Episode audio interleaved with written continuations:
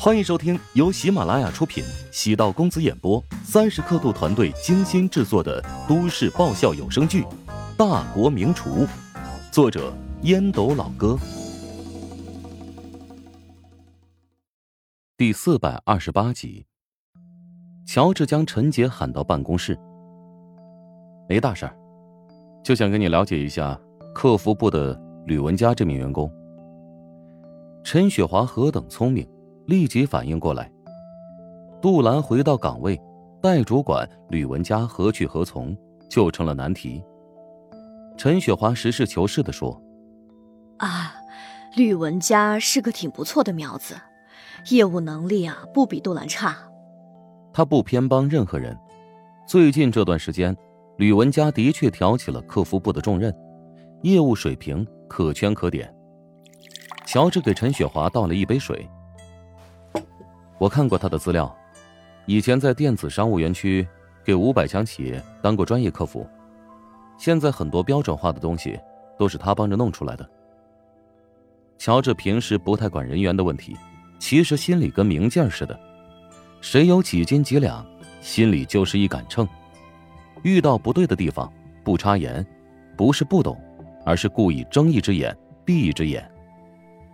陈雪华建议道。我的意思是，从客服部再分出一个业务部，业务部啊，主要是负责对接前期客户的预约，后期投诉以及回访，全部交给客服部门来负责处理。乔治微微颔首，陈雪华的思路还是很清晰的，尤其等二店建成之后，电话和网络咨询量会增加一倍，员工的任务分工要更加精准，才可以提高效率。让管理变得更加简单。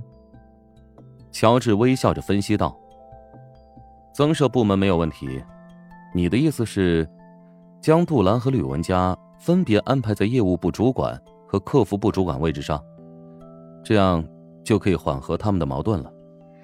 咱们处于创业期，招聘一个合适的人才很不容易，无论是杜兰还是吕文佳离开，都是损失。”陈雪华是站在全局考虑。乔治淡淡笑道：“ 陈姐，你的想法很好，非常成熟。我们呢，是个年轻的企业，我也是个年轻的创业者，很难接受一些传统的处理方式。杜兰原本是客服部的第一负责人，但这种分部门的方式，仔细想想，何尝不是分散他手中的权力呢？你的意思是？”让杜兰担任两个部门的负责人。今天杜兰第一天上班，便有人撂挑子了吧？有两个员工请假了。据我所知，不是请假那么简单，而是被人当成棋子了。是杜兰抱怨了吗？这件事啊，吕文佳做的欠考虑。你对杜兰应该有些了解，他的手伤刚好，便主动来上班。你觉得？他是打小报告的人吗？杜兰在员工当中的确是正派、努力的一类。陈雪华微微一怔，大致明白乔治的想法了。你是打算辞退吕文佳和其他两名被煽动的客服？无规矩不成方圆，一个公司要专业，有奖有罚才是合理的。杜兰曾经为公司做出那么大的牺牲，我不能让他寒了心。你让吕文佳到财务部那边结算走人吧。按照劳动法计算工资，该补偿多少，今天就发，不要拖到下个月。至于其他几名闹事的员工，也按照统一方式处理。陈雪华嘴角浮出苦笑，没有作声。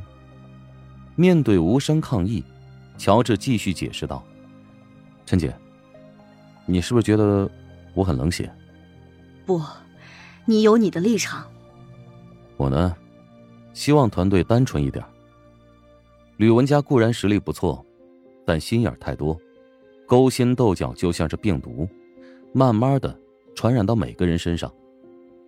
我明白怎么做了。客服部分成两个部门的方案，还是要推进的，但杜兰是两个部门的总负责人。我现在便去部署。乔治的处理方式还是面面俱到，既有自己的思路。也会给陈雪华留有面子。年轻的老板有血性，有魄力，以后处理问题还是不能想得太简单。他想留下吕文佳，只可惜吕文佳的行为触犯了乔治的原则。说的煽情一点，杜兰是因为乔治的缘故挨过刀子的。这辈子，只要有乔治一口吃的，绝不会让杜兰饿着。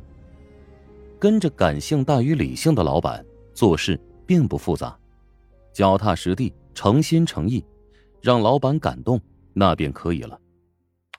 吕文佳正在电脑上跟两名请假的员工眉飞色舞的描述杜兰有多狼狈。杜兰午饭都没吃，一直在处理业务。现在总算知道我们平时有多么辛苦啦。